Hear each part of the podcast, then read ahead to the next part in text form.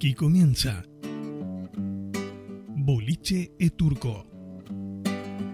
Un programa de ramos generales en el que se interroga, El agua hirviente en puchero suelta un ánima que sube se reflexiona, a disolverse en la nube que luego será aguacero. se escucha y se comenta música. Niño soy tan preguntero, tan comilón del acervo.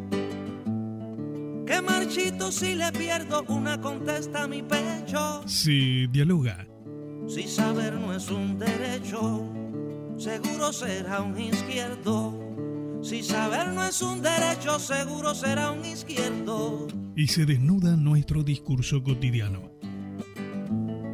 Conduce el profesor Carlos Fager.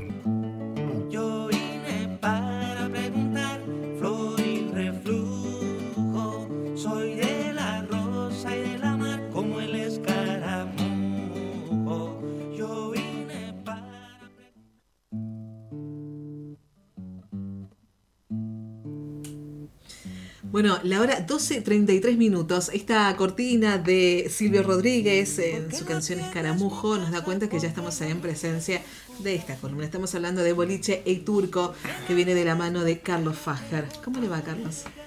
Bien, creo. Es un gusto Gracias. verlo otra vez. Gracias. ¿Qué tal? ¿Cómo está Lucía? Bien, ¿Cómo anda bien. Gustavo? Bien. Este. Y bien, digo. hoy, hoy vengo bien más o menos. pero- Reflexivo. Sí, sí, como, como uno pide, ¿no? Como uno pide, pide reflexión. Y bueno, porque bueno, las cosas suceden y uno no puede mirar para otro lado. Y entonces hoy eh, venía con una, una propuesta de reflexión, ¿no? Yo, yo observo que desde hace algunos años asistimos a una, una explícita confrontación en el mejor de los casos dialéctica, aunque a veces también es física y mortal, ¿no? que divide a los pueblos, no solo a nuestro país, sino también al mundo entero. Nombres para referirse a esa confrontación los hay varios. En nuestro país se le ha dado por llamar la grieta, ¿no? Y se pretende darle una existencia reciente. Cada uno la mira a su manera y en virtud de sus propios intereses ideológicos y políticos. Yo no, de- no debo desarrollar, no pretendo hacerlo tampoco, este tema, porque dejamos en claro desde el comienzo de esta serie de programas que nuestra intención era reflexionar sobre nuestro lenguaje, sobre nuestros discursos cotidianos. Así que yo digo, bueno, vamos a lo nuestro, esto de reflexionar sobre las palabras. La palabra grieta tiene su origen, y cómo no, en el latín vulgar en la forma crepta, que a su vez deriva del latín culto crépita. ¿Vas notando alguna Sí. familiaridad? Crépita. Femenino del participio pasivo de crepare. ¿eh? Crepare, que significa crepitar, hacer un ruido seco, dar chasquidos, quebrar, romperse. Seguramente no tardaremos en asociar esta forma, esto de crepare, a otra de nuestro lenguaje coloquial que usamos para significar que alguien se murió. O sea, decimos crepó. Nosotros decimos crepó, se murió. Y bueno, hacia eso lamentablemente vamos, hacia crepar, ¿no? Es decir, lamentablemente vamos. Este, pero yo siento que corremos el riesgo de acelerar los pasos. La división, la grieta, es una dolorosa realidad humana. El asunto es quién se ubica o a quién ponemos de cada lado. Algo que es muy importante es tener más o menos en claro quién es uno mismo, a qué espacio social pertenece, transitoria o definitivamente, quiénes están más cerca de la propia realidad, esto es, con quién la comparte uno, a quién debería unirse para caminar en una dirección, para lograr objetivos comunes, entre otras cosas. El problema es si no tenemos claro, insisto, qué y quién es uno mismo. Esto me remite a un libro del escritor Arturo Jaureche, gran exégeta de la realidad social argentina y de sus variadísimas costumbres. Hay uno que es muy conocido que se llama El Manual de Sonceras Argentinas, que yo invito a, a leerlo porque también es una prueba de esto, de alguna manera de esto que estoy hablando. El Manual de Sonceras Argentinas es lo que los argentinos decimos sin consultar, sin experiencia, copiándole a otros, ¿no? Esto, esto es repetir. Y ahí hay una reivindicación a algo que nosotros hacemos todos los días. Que es, Estoy recordando, no sé si es lo que usted tiene en mente, pero estoy recordando alguna expresión que hemos traído en otros programas, que es la respuesta al cómo andás. Bien, por lo menos. por lo menos, claro. este eh, se mete en otros temas que son de todo el país, ¿no? Este, costumbres que uno dice, ¿por qué hacen eso? Y hay quienes critican el por qué eso. Por ejemplo, que Jaureche hace con nuestra siesta. Tiene un capítulo que se llama El vicio de la siesta. Pero en realidad es una respuesta a aquellos que critican la siesta. ¿eh? Y dice, los quiero ver con 40 grados este, a, las 14, a las 15 de la tarde, eh, deambulando por ahí. Claro, las realidades en un país plural y geográficamente inmenso son distintas. Pero esto de criticar y lo vago que duermen la siesta, ¿vos dormís la siesta? No, no. Yo tampoco, es una resistencia desde la infancia. Sí, pero creo que es nada más que es una rebeldía, pero por ahí me, me tira. Pero bueno, pero en este caso no es a ese libro que quería referirme, me quería referir al libro El medio pelo en la sociedad argentina, en el que era recogido algunas definiciones de las cuales yo voy a tomar algunas, eh, y, me, y me parece que es importante considerarlas, ¿no? Eh, cito textualmente, dice, en principio decir que un individuo o un grupo es de medio pelo implica señalar una posición equívoca en la sociedad. La situación forzada de quien trata de aparentar un estatus superior al que en realidad posee. Con lo dicho, está claro que la expresión tiene un valor históricamente variable según la composición de la sociedad a la que se aplica. En México, por ejemplo, así definen el medio pelo. O sea, el medio pelo no es una construcción nuestra solamente, de toda América. En México dicen que el medio pelo es la persona que no pertenece a la clase decente, al pardo, dicen estos términos, ¿no? No hay que confundir al trabajador con el medio pelo, que es la gentuza o pelusa, la gente de mala educación, mediocre, social, palurda y basta. Claro, en México esta calificación está muy relacionada con su estructura social, ¿eh? Eh, donde hay rico y pobre, o sea, medios eh, casi nula. En Puerto Rico, la persona de color, dicen así, ¿no? Medio pelo es la persona de color o cruzada que no es de raza blanca o pura. Y ahí nosotros podemos distinguir, reconocer que hay una relación, una identificación entre raza y clase. Tobías Garzón en su diccionario de argentinismo expresa, aplícase a las personas de sangre o linaje sospechoso o de oscura condición social que pretenden aparentar más de lo que son. A renglón se remite a la academia que dice locución figurada y familiar con que se zahiere a las personas que quieren aparentar más de lo que son o cosa de poco mérito e importancia. Hasta ahí definiciones que han sido de alguna manera extraídas del, del libro este al que estoy haciendo referencia. Pero veamos cuál es la relación de estas definiciones con el nombre medio pelo. ¿Por qué le decimos sos de medio pelo? ¿no? Que es justamente el tema que nos ha motivado. El término tiene su origen en el vestuario del siglo XVII, en que se usaban sombreros de piel de castor que se exportaban a Sudamérica, Argentina, Chile, Uruguay, desde Cádiz, y que existían en dos tipos, de pelo centro, que era más costoso por la calidad del pelaje, y de medio pelo, que era más rústico. Los primeros eran más caros, se asociaban a gente de clase alta, mientras que los de medio pelo se identificaron con la gente de la clase media. Yo digo, fíjense de qué manera puede trazarse ajustadamente un perfil sociológico. Solo decir medio pelo, ¿no? Ahora, yo me pregunto, ¿está mal tener conciencia de clase? ¿Acaso implica resignación? ¿Acaso supone sumisión? ¿Acaso supone condición social inferior? Cuando uno reconoce en el otro un igual, uno con quien mirar, con quien compartir la realidad, con quien proyectar un futuro, uno que me necesita y necesito, que está de y a mi lado, el camino hacia distintos objetivos se hace posible.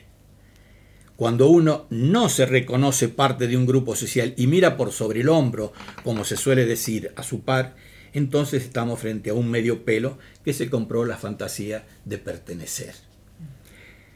Entonces, el par se pone del lado del privilegiado, creyendo que éste lo acepta. Y mira con desprecio a los suyos y a veces hasta con odio, y se refiere a ellos de maneras deplorables. Tenemos un caso. Para referirse a alguna persona de condición social inferior, con una coloración de piel diferente a la suya y de un comportamiento que considera hostil o cuanto menos desubicado, cierta gente suele decir, es un villa, es un villero, y apunta a la condición de marginalidad espacial del aludido. Señala lo que para él es un desafortunado disvalor y por supuesto resulta tremendamente cruel mediante un desplazamiento semántico, pasa con mucha naturalidad de villero a villano. De villero a villano. Entonces, desde hace algún tiempo la villa es ese espacio habitacional que circunvala los conglomerados urbanos planificados y que reúne al sector social cada vez más amplio de los excluidos del sistema. Por lo tanto, es primordial y natural que las políticas públicas estén orientadas a ese sector social, ¿No lo, ve así el medio pelo que reclama más exclusión, menos protección a los excluidos? Porque en realidad tiene una pobreza cultural que es mayor a la pobreza material de sus pares humanos. Y además odia, que es lo peor. Además odia. Me estoy poniendo muy no, no, está dramático. No, no, no, reflexivo. Entonces, pensando, no, no. Inclusive, nosotros tenemos una premisa eh, que es, eh, bueno, todo es comunicación. Hay un axioma de la comunicación, todo es comunicación. Y bueno, eh, los licenciados en ciencias políticas, ellos también tienen otro axioma que tiene que ver con la política. Ellos dicen que todo es política. Digo, todo está relacionado, todo tiene que ver con todo. ¿Nos vamos a la música? Vamos a la música.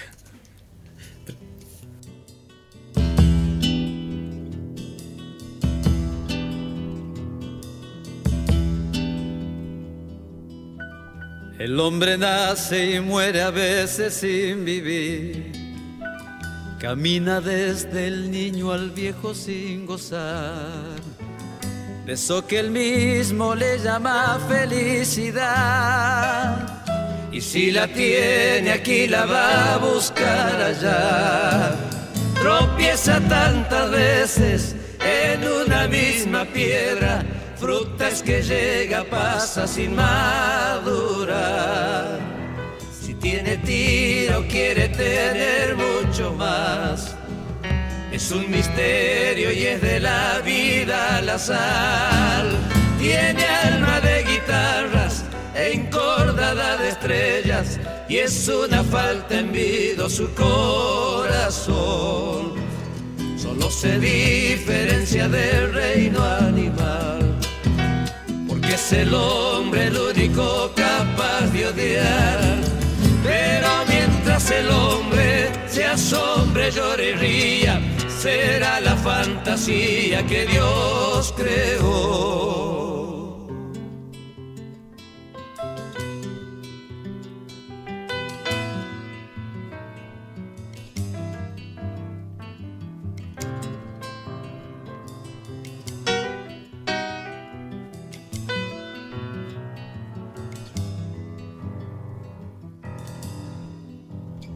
Es una lágrima de niño y de crespín. Es monte denso, copla, río y manantial. Y es muy capaz de dar la vida o de matar. En luz y sombra, tierra arada y arenal. La pucha con el hombre, querer ser tantas cosas y nunca es más que cuando tan solo es él.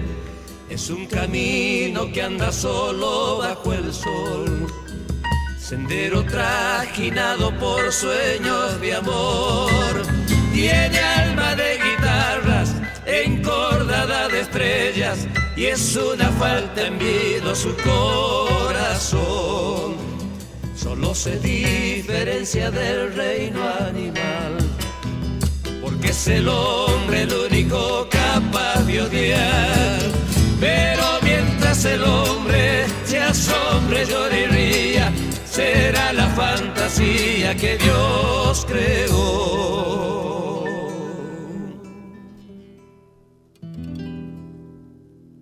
El agua hirviente en puchero suelta un ánima que sube a disolverse en la nube que luego será aguacero.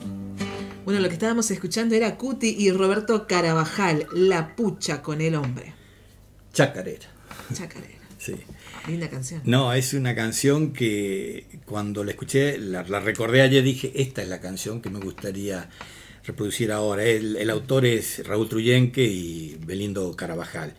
Y quiero, sin comentarios, simplemente refrescar algunos fragmentos de la canción porque está ligado a lo que estábamos hablando. Dice, el hombre nace y muere a veces sin vivir. Camina desde el niño al viejo sin gozar de eso que él mismo le llama felicidad. Y si la tiene aquí, la va a buscar allá. O sea, con aquello de que nunca está satisfecho, ¿no? Tropieza tantas veces en una misma piedra.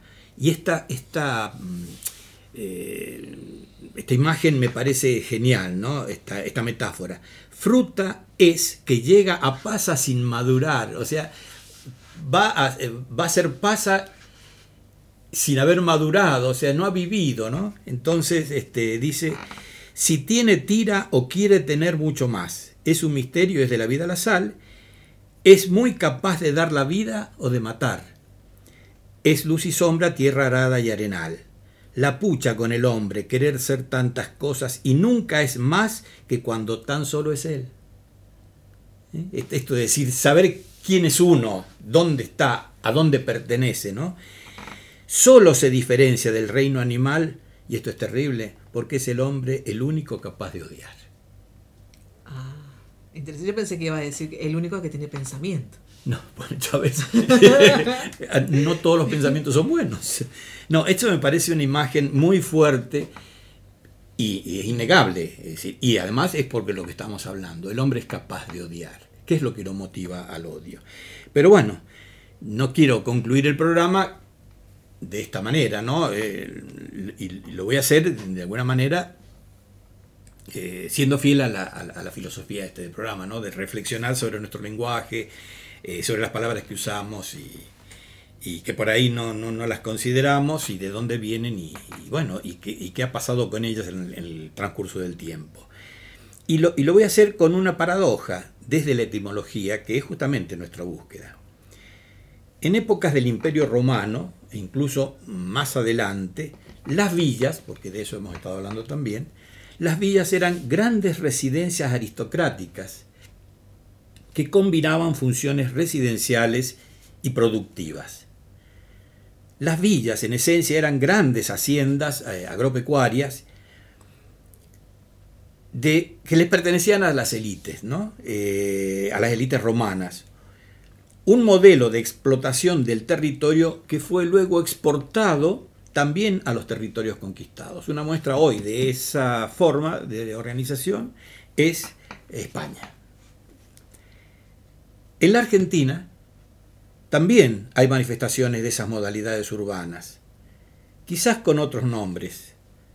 Muchas de ellas a expensas de la erradicación de especies vegetales y animales como podrían ser los carpinchos, con cuya piel también se pueden hacer sombreros, pero esos sombreros no son de medio pelo.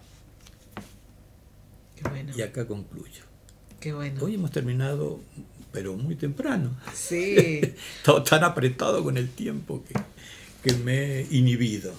Bueno, le- les contamos a, nuestros oyentes que están nuestros números para que ustedes se puedan comunicar con nosotros y poder comunicarse justamente con Carlos Fager.